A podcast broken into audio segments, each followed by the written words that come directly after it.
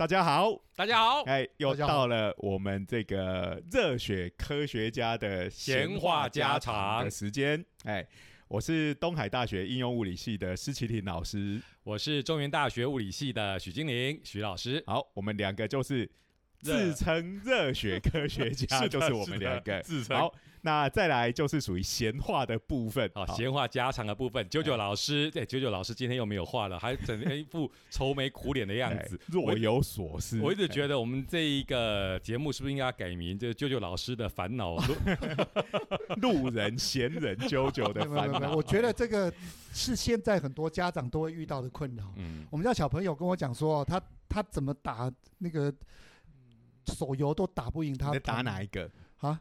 你知道他你的小孩在打哪个手游？那个绝对武力，不错了，能知道讲得出小孩在玩的手游的名字。然后呢，就他就觉得说他打不赢的原因是因为装备输人家，所以他就说他考试成绩不错，是不是我可以帮他氪金买装哦备，要买武器？长，哎呀，氪金对啊，是要变课课长了。然后呢，他就跟我讲了一个什么镭射什么武器的，我就发现，哎，糟糕，他的武器啊每个都灌那个镭射在上面，这叫我怎么选呢、镭射听起来就很威嘛，这很威啊，哎对啊，尤其是在这种里面的，也不管现实有没有，那灌镭射就很强。不过这个大家其实看各种科幻片也好，卡通片也好，其实好像镭射武器早就是很平常的东西了。是啊哎，，其实哈，在早年呐、那个镭射应该是说我们小时候啊，就变成大叔在讲历史的哈。我们小时候镭射哈，就是说他就说死光的一种，哎，死光，死光哎超威的啊，超威的，就是一一照到就就会死。照到就会死的光。对、啊结果现在小七呃 Seven Eleven 哈买个东西刷刷条码都是拿镭射来刷，哇拿死光来刷我的条码，我们上课在上课指那个 point 也是用镭射对你这个不乖乖的听课，我就拿我有死光照你哦。光笔，我是用死光笔在上课。哎，换成死光这名字，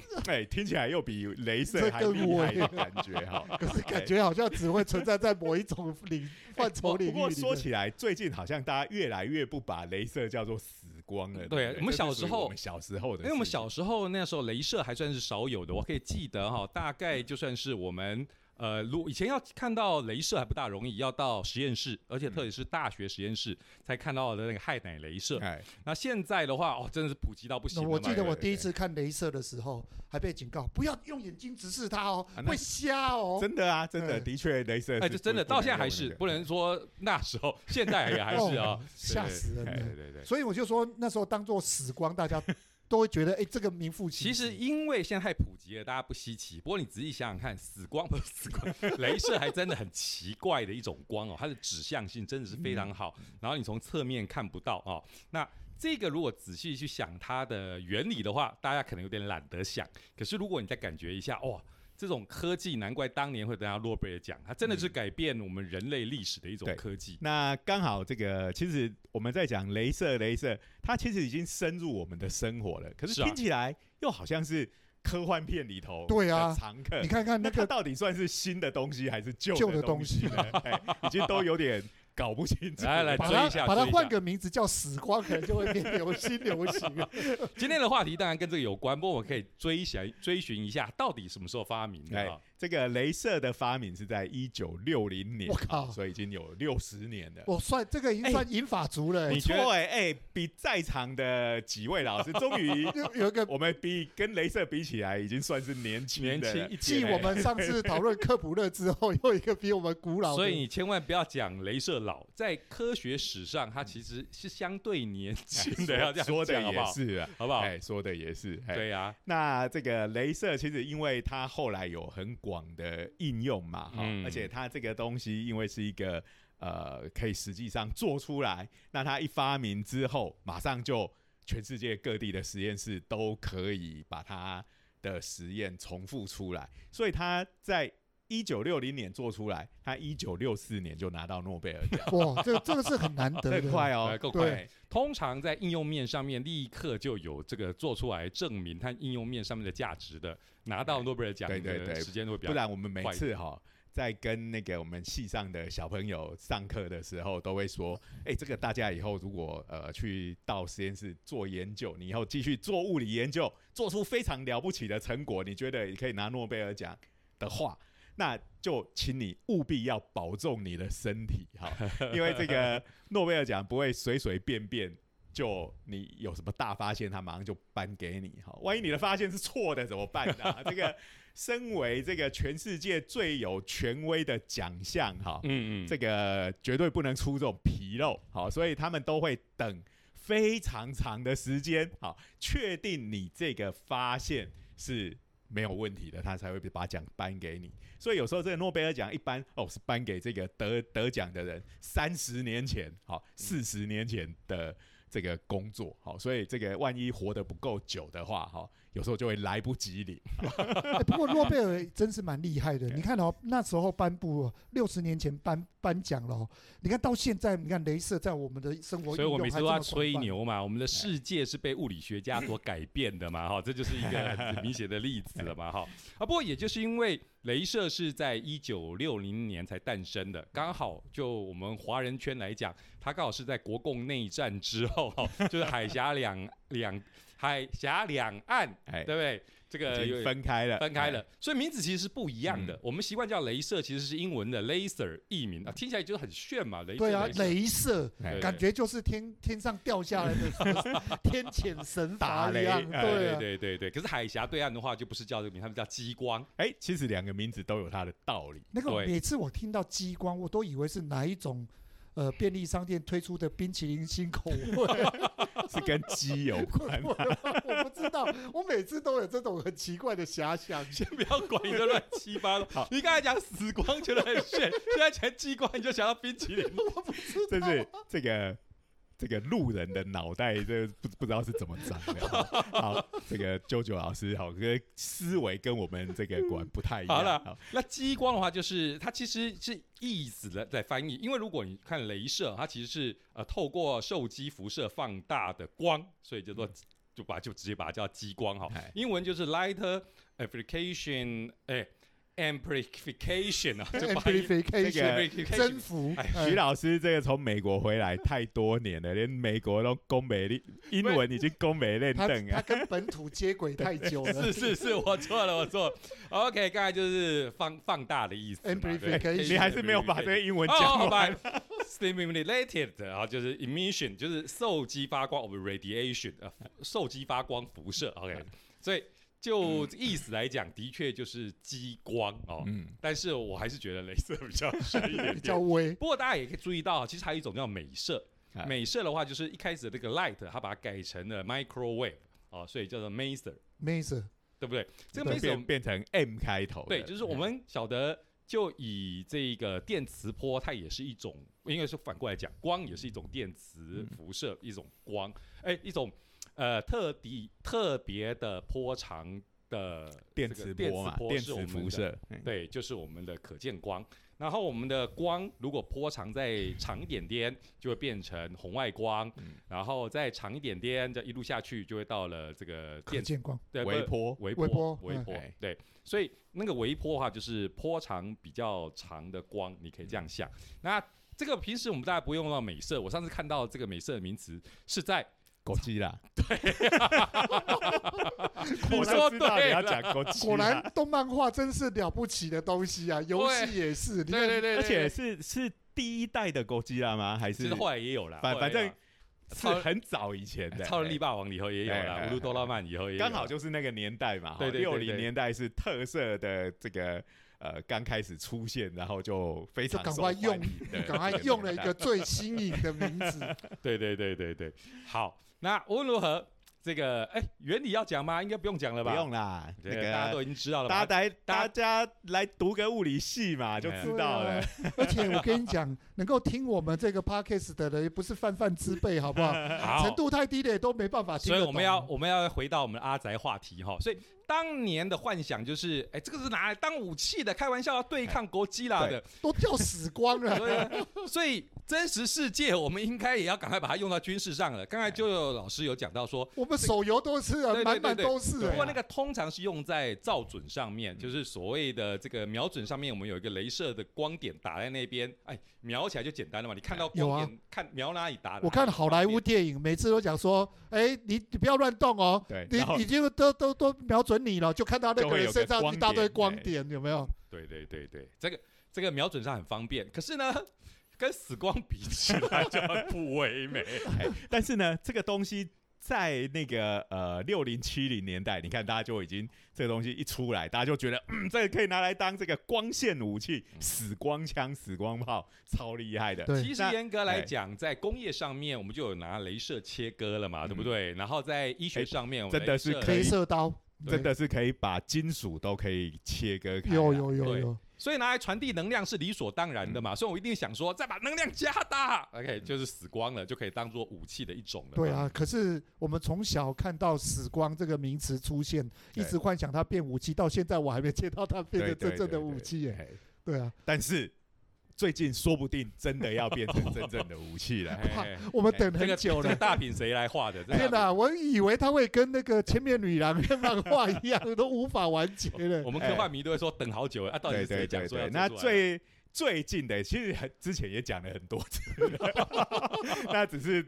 都是讲讲，哎、大家等了。一阵子还是没有发生，不过最近又来了一次哈、那反正随着科技的进程，它总是呃越来越进步嘛，对对不对？对对对总有一天它可能会发生。好好，那请问这一次他要怎么诈这一？次呢，这个是 哎哎洛克希德马丁哦，我们就简称洛马的哈，其实就是洛，他是洛克希德这家公司，然后合 我听这名字。就感觉这家公司不可靠。什么鬼啊中箭中 箭落马。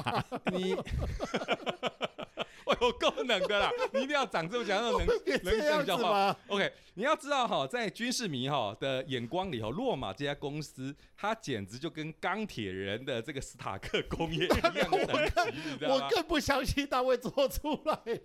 不会做什么正经的事情。原因是因为哈，在因为大家知道这个洛克希德马丁其实是呃做战机是它的大宗哦，嗯所以呢，在战机市场上面哦，其实它基本上是独霸了，因为在几次这个战机的合约竞争上，他都赢了啊，包括 F 二十二啊，包括 F 三十五都是他们的战机，所以他基本上就是哎南瓜了这个美国空军绝大部分的合约啊。不过这个洛洛马这个技术的进步。它现在要发表的东西是跟飞机是没有关的，就是跟我们今天的镭射有关的对。，但是其实还是跟飞机有关系。我们等一下会讲。好嗯，那这个他发表了一个新闻稿，好，然后是这个呃。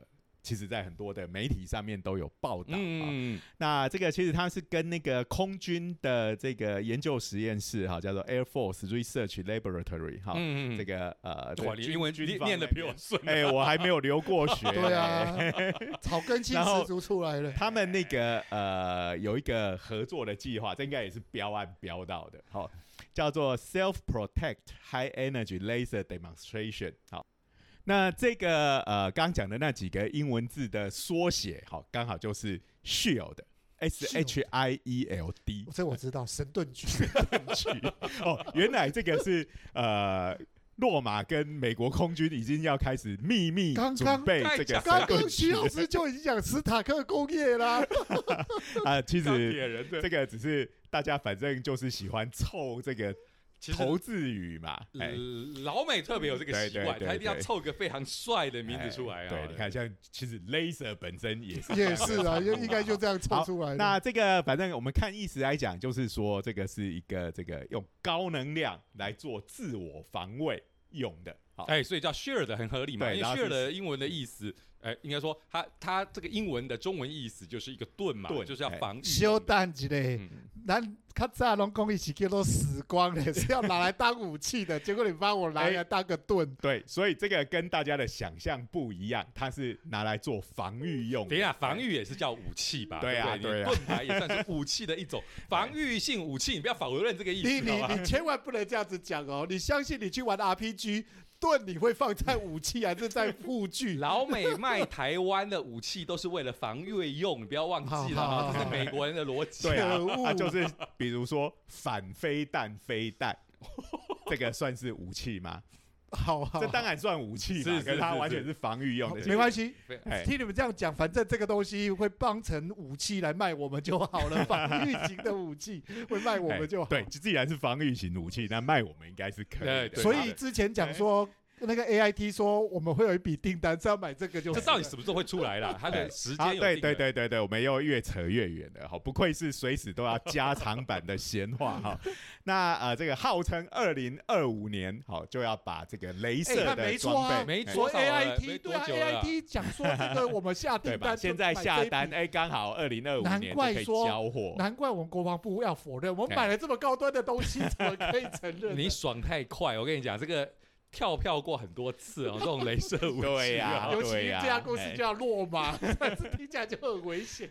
好啦，那它是一个这个什么样的东西呢？好，它不是一个战斗机，好，不过它是一个让战斗机用的东西，它会做成一个这个夹舱，好，哦夹舱就是镭射放在这个夹舱里面，嗯，嗯，就是挂在飞机下面的哈，因为现在的飞机它要适应各种不同的用途，可是飞机本身它设计出来的时候，要是没考虑到这个用途，它就要以夹舱的形哎式夹挂在下面，就是开外挂的意思。我看对了外挂，这个我懂了。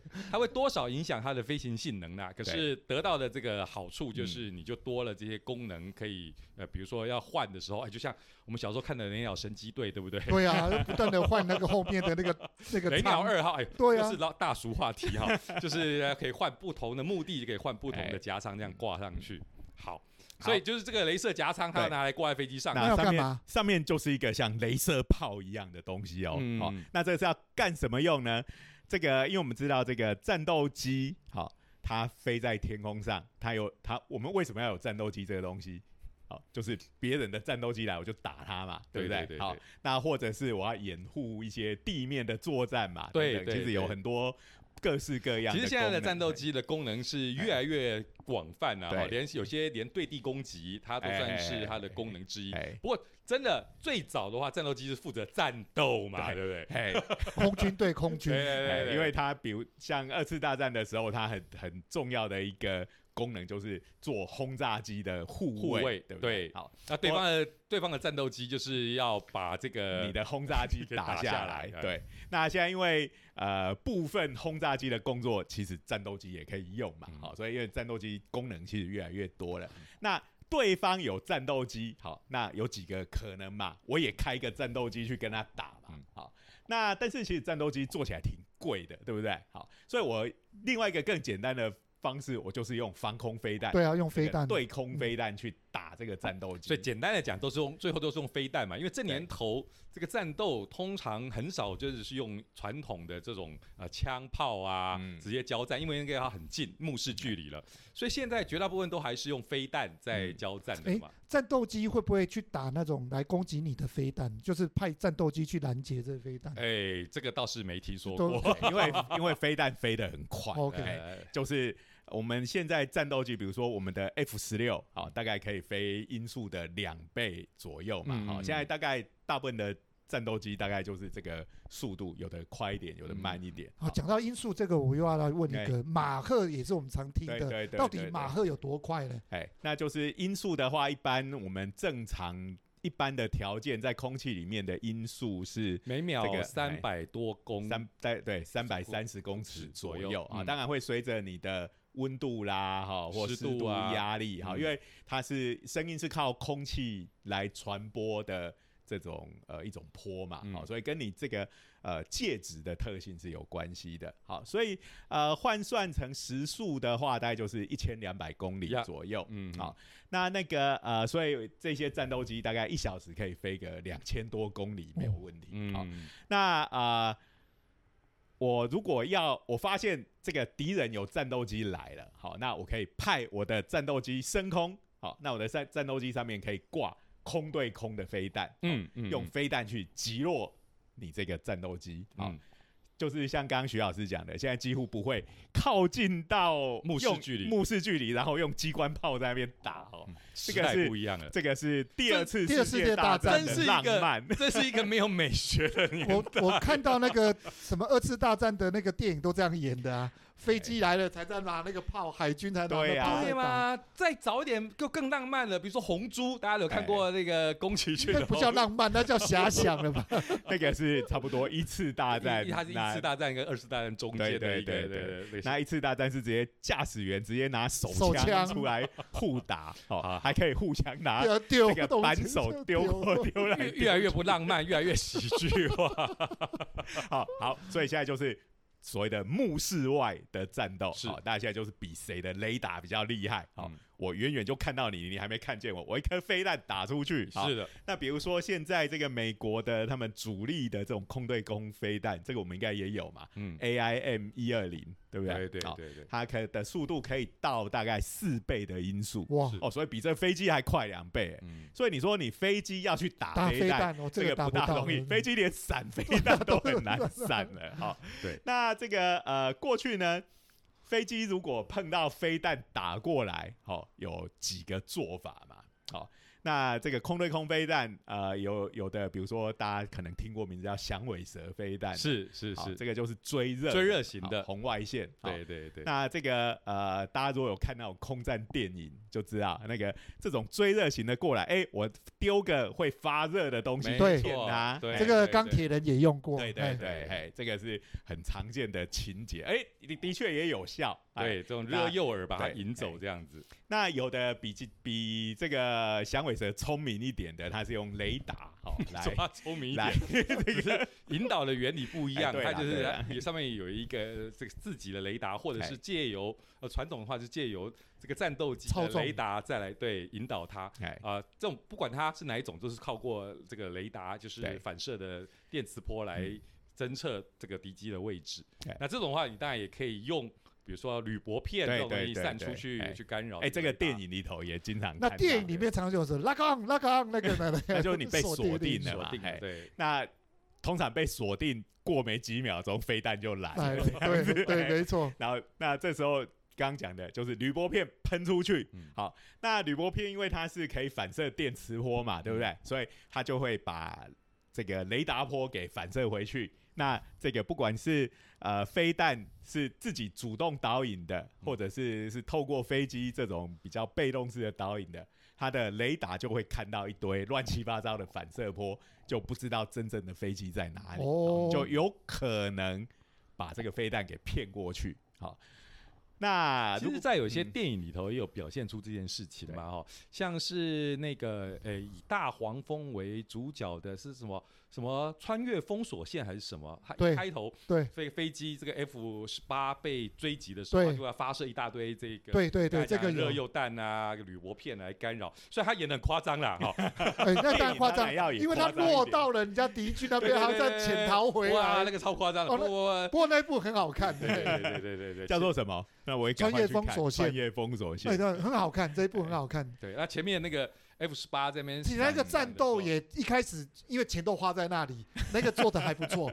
然后坠机之后才是艰辛的开始，因为飞行员没有飞机了，哦然后又要从啊那个敌军的阵营里面逃脱出来。所以意思就是坠机完以后就不用再看了，是不是？那这样子，你前面只看了几分钟，哎，坦白讲，对我来说最精彩就在前面，虽然很不真实，可是真的很好看。好，那其实这个再怎么讲都很被动嘛，而且哎最后还是要靠飞行员要主动去闪他，也要对，如果如果就是这两招都骗不过这个飞弹，哇，那个就就会很惨。那我请问啊钢铁人的那种方式，一直飞飞飞到最后，飞弹自己失效，那 你要飞得比飞弹还快对啊！哎，因为它是钢铁的。好，那你飞得比飞弹慢怎么办呢？好，还有一招嘛，这个也是空战电影常常看到的嗯，就是让飞弹追着你，然后你当然就是加速加的很快，然后等飞弹靠到近到一个程度的时候，你突然来一个急转弯，哎然后它就撞到别的东西。飞弹它转弯来不及，你转它飞得比你快嘛？那我们知道这个呃跑越快的就越难转弯嘛。好，那他如果这个弯没有转过去，那你可能就跑到他的这个呃视线外面去。其实那个也是电影演也的，是电影演的 真实是很难的哦。首先最大的一个问题就是你的飞行员很难目视到飞弹。对来哎对啊，你怎么知道飞弹其实在整个广大的天空里头，飞弹是很小的哎，所以飞行员是几乎很难目视到飞弹队的。还有一件事情还有还有是又很快，驾驶员的可可见的那个空间，应该也太窄了吧？对啦，所以这个时候当然就是靠你的原力跟直觉啊，就说啊、好像快来了，赶快转弯哦，见鬼了。好了，所以其实很难啦，老师讲，是啊是啊哎是啊所以就这个问题的症结就是飞弹实在飞得太快了，对所以你很难闪哈。那呃，飞弹飞这么快，难道这个战斗机就只能在那边等死吗？那大家都不要做战斗机了嘛？世界上有防空飞弹就好这种。东西，就战斗机要怎么活呢？哎、这个现在呃，这个洛克希德马丁就号称他们要做的东西就是这样子。好，飞弹再快，好也没有光速那么快，对不对？好，光速是全宇宙里面最快的东西。那你只是音速，我现在是光速。对，那这个镭射本身是一种光，啊，拉回去哎而且呢，它的因为镭射我们知道它就是不会散开嘛，它的能量可以一点集中，好，然后我们现在真的能力镭射的能量可以越做越高了，好，是。那所以它这个就是用镭射这个东西，好，我战斗机只要呃一侦测到呃有飞弹锁定我要来打我了，好，我就会用这个镭射死光炮直接射他。对，射它，哎，因为我只要一看到按钮一按下去，光速嘛，光速简直就是瞬间就到了，每秒哎三十万公里，对不对？你音速四倍算得了什么？对音速四倍也不过才每秒五四千千八五千千公里里左右嘛，哎，我三十万公里耶，瞬间就打爆对啊，了，懒山的都赢你啊！那这个是不是就哎这个空对空飞弹，这个防空飞弹就可以打包回家了？哎，讲的有够戏剧化的哈，好像是在看什么戏剧化？我们刚刚都有数据，哎，没有没有物理而来你说的。到一看到他就按按钮，不会有那个反应时间啊。这个东西系统的难处就在于，它应该也不会依赖人眼去辨识飞弹，哦，就是自动防御，哎应该所以更快了，电脑比人眼更快，因为手按都不用，直接啊，万一。看错了怎么办？这空中有一个战斗机拿着镭射死光炮在那边四处乱打，看到一只鸟飞过来，也以为它是飞弹。我们哦不会鸟不会飞到四倍音速，就是 我们有所谓的自己图像辨识，鸟会分辨得出来，因为电脑很厉害。不过我们可以猜测哈，这一个应该也就是近距离防御上面是比较可能的，因为镭射在大气底下其实也会因为大气的空气介质的会有一些那个衰减现象，能量会衰减的蛮快的，看你的条件怎么样了。哈，如果呃，比如说像我们台湾这边是比较潮湿的这个国家的话，哈，那个水这个东西是就会让呃光的强度衰减的很快，对不对？好，否则你一定就会这样想嘛。那干嘛我打飞弹？我直接打对方飞机不就好了没？我我我刚才就是这么想的啊。八可是千公里徐老师，你这样子又把我的梦想，小时候的梦想又摧毁了。死光又来了，对不所对？以我的死光你是柳田打理科雄吗？你一定要摧毁我的梦想？我只能打很近的目标了。我变其实应该考虑到大气的衰减，所以它的射程应该不会太远哈。不过而且还有一件事情是它的夹舱，它装在机腹底下，应该涉及的角度会受到一些限制。嗯不过无论如何，真的就是从这个概念来看的话，它可以达到 share 的这个呃防御的功能啊，嗯所以这个大概如果真的实现了，应该是相当不错的一个防御手段。对，所以反而它是一个的确呃，难怪它的名字叫做 shield 的啊，的确就是、呃、飞机的需要的，防御用的，但只是它的防御呢，不是我们传统像刚刚啾啾讲的说哦拿一个盾牌哈，或者是我们在那个科幻电影啊，或者是动画片里面看到哦，我张开一个这个立场防护护罩好，把我全身笼罩在一个立场底下，这个所有的东西都打不进来。它反而是比较是针对性的，好，这边有个飞弹飞过来了，那我就用这个镭射去照射它，然后去把它给这个引爆，或者是说呃另另外一个可能就是对。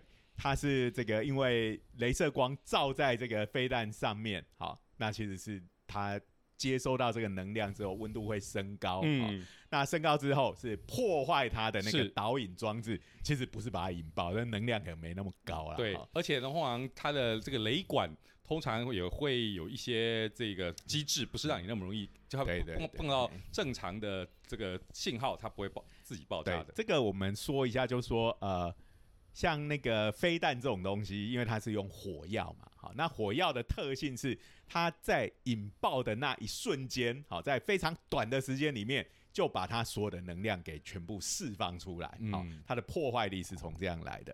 但是你用镭射的话，其实它是一个比较稳定、固定的能量的传送的装置，就是你光照在上面哦，就算算看你的功率是多少，你每秒钟呃可以传多少能量过去。嗯所以这个镭射光会跟大家想象中像《星际大战》这种片子里面，哇，一个光束打下去立刻打爆一个东西，其实不是这样子。哈，它嗯其实是变成是它得要持续照在这个目标物上，可能需要有一段时间，好，它累积的能量才足以发生这个效果。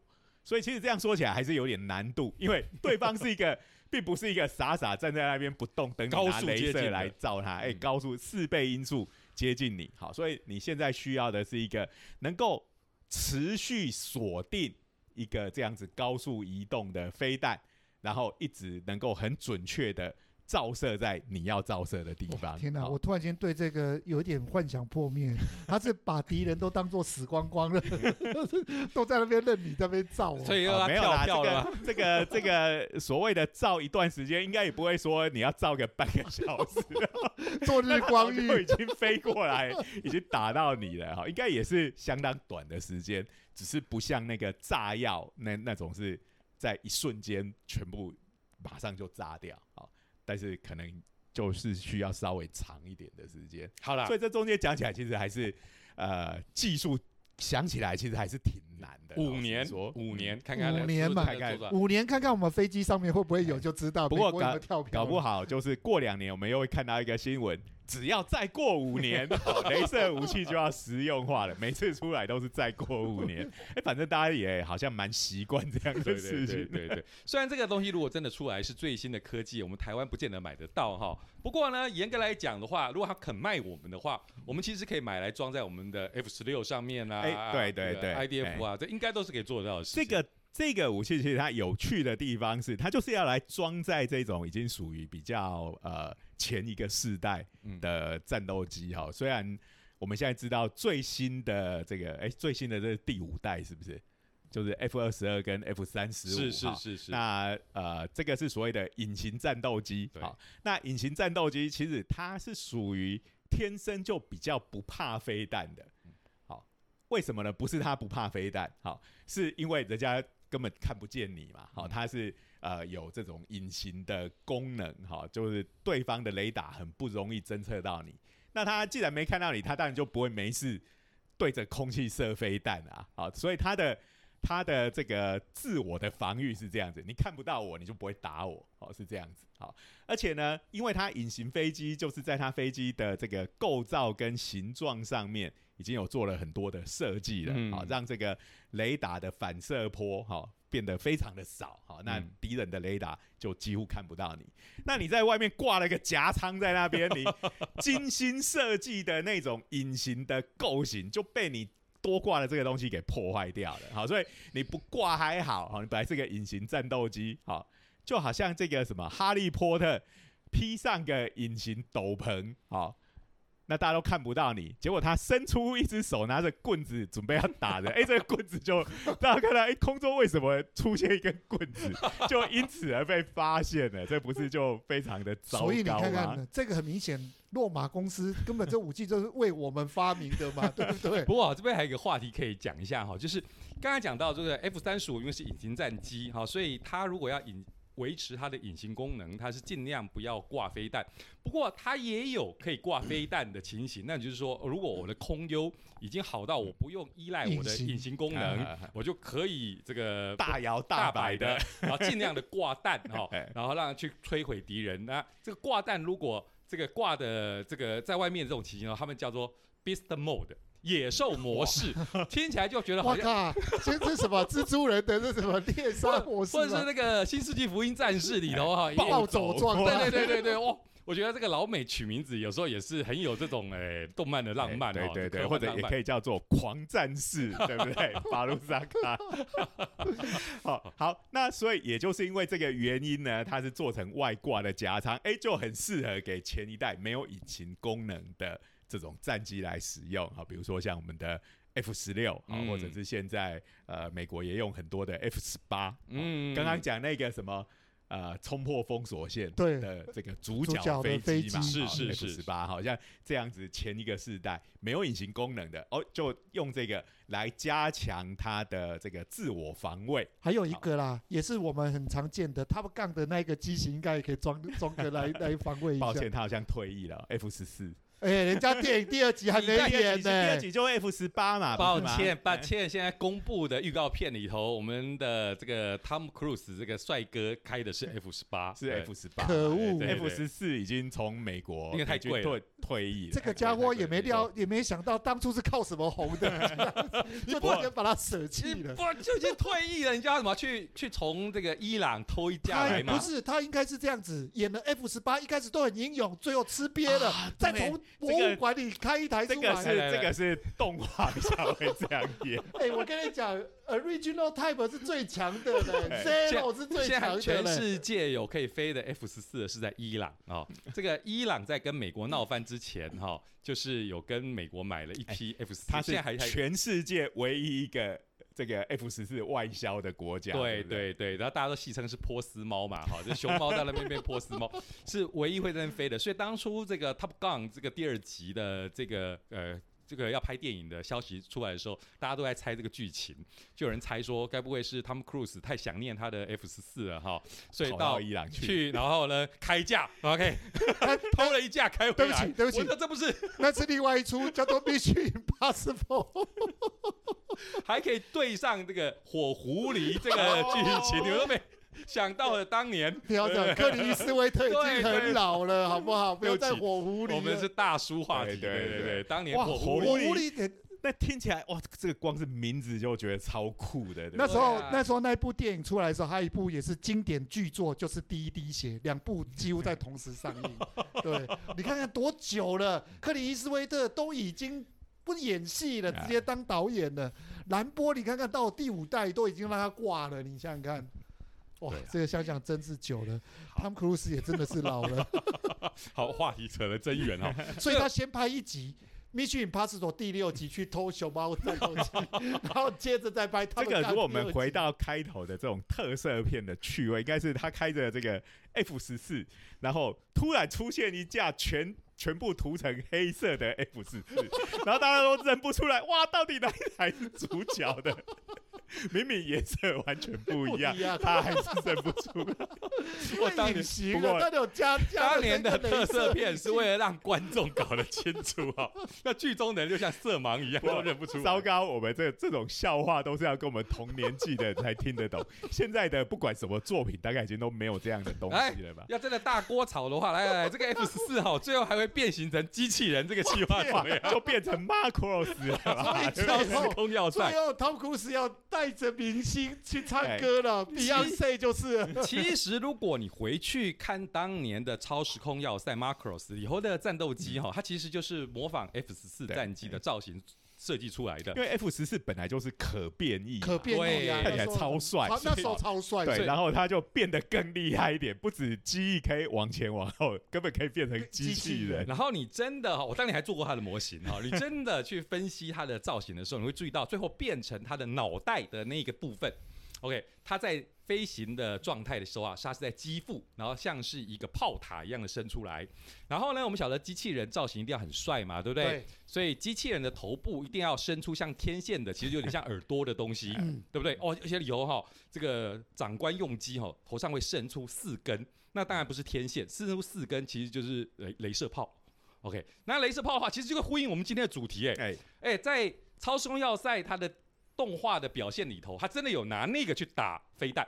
就是飞弹是最，你知道，超重要赛演的超花腔的嘛，对不对？对，以后哇，飞弹乱射，团，对乱射射的满天都是嗯，射的满天都会。你看，一颗飞弹你就躲得那么辛苦了，忽然来一个二十颗，你怎么办？对啊，啊，所以他们在闪躲的时候，一方面很华丽啊，会一边呃从飞机变成人，然后自由落体，然后拿手上的枪打，同时呢头上的这一个、呃装的这个镭射炮也可以也可以打因。为它那个镭射炮装在头上，所以看起来非常小根哈、啊对所以就不是它的主要的这个火力，不是拿来攻击用的，防御是对型的防御的，就是拿来打这个靠近的飞弹，把这个飞弹给打掉。对呀、哎然后在飞机状态的时候，就在机腹哦，伸出来有点像一个这个炮炮台。可是呢，仔细想想，这就是跟我们呼吁我们今天的嘛，就像一个炮仓嘛。这跟真是感谢徐老师，终于把话话题题拉拉回来来。所以基本上就是说，这个再发展下去，我们就可以期待可变战斗机的出现。那要赶快复活 F 十四这一个系列的所以我就说嘛，先拍《Mission Impossible》第六集，然后再拍《他们杠》第二集就完成了啊。好好好好，今天虽然名义上是热血科学家的情况下，后来变成完全就变成动漫跟科幻宅的，还有的大妄想了，宅哦有大妄想了哈。哎 不过我觉得这样也蛮快乐的对对对对，这个军事虽然是这个我们晓得都是为了这个战争所嗯。产生的，可是它也推其实是杀人的对啊，武工具，对对？可是它也推推动了很多科技往前迈进啊，哈、所以它的确有它的两面因为在那一种时代里面，不是杀人就被杀，嗯。难免就会激起你最高的一个进步的力量。可是老实说，这些战斗机其实每次看到觉得哇，设计的真帅，反而是新的这个 F 二十二跟 F 三十五哦，就是为了隐形，总是看起来有点怪模怪样。你不要这样子，批评好不好？我们重甲机神里面的飞机都是 F 二十二跟 F 三十五，不可以这样批评。你的审美观我们要把它 update 一下。对对对，不过你没有讲我的立场，你还沉迷在第二次世界大战里面。好了啦，该结束了。哎第二次现在大战多有梦想，刚才还批评那是浪漫，对不对？还不是可以开始就讲了。哦，可以两个飞行员在空中缠都个斗 fight 对不对？对对对，里头有很多物理啊，哎有机会再来讲好不好？光是这种二次大战的飞机的缠斗哈，以后利用这个未能转动能 哦，这边哦转弯哦这些限制，其实都很多物理啊，哎，有机会再聊了，好了好了，好。所以我们今天是不是就是要把哎这个镭射的故事告一段落了？哎然后呢，要记得所以我们真的有讲镭射的故事。有啊，我有啊，有啊，有啊，镭射至少六十年一就甲子。对对对对对，嘿，好那镭射其实真的是对我们的这个现代的生活其实有蛮多改变的。对呀对呀，对，就刚刚讲的，连去便利商店，哇，这个有个镭射在那边刷条码，其实这个结账的速度其实快了非常多，对不对？嗯对啊虽然全脸还是整天在那边请支援收银，这个都让人怀疑他是不是故意要玩梗啊，就故意让收银员躲在里面。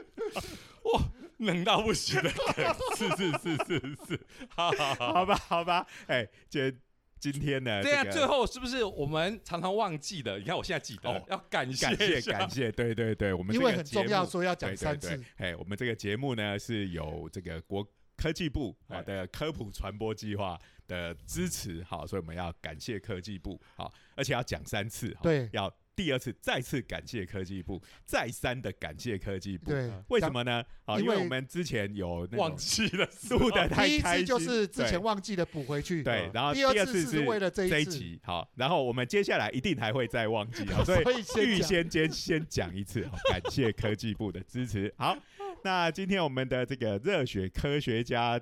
的闲话家常，好，今天的闲话真的是很长哦，科学的部分好像还蛮少的。乱讲哪有少啊？今天光速、音速都讲了。今天多余的部分是梦想，好不好哎？对对对对对，好好，就到这个地方，好，就结束了。好，好那谢谢各位的收听，好下次再见啦，拜拜拜拜。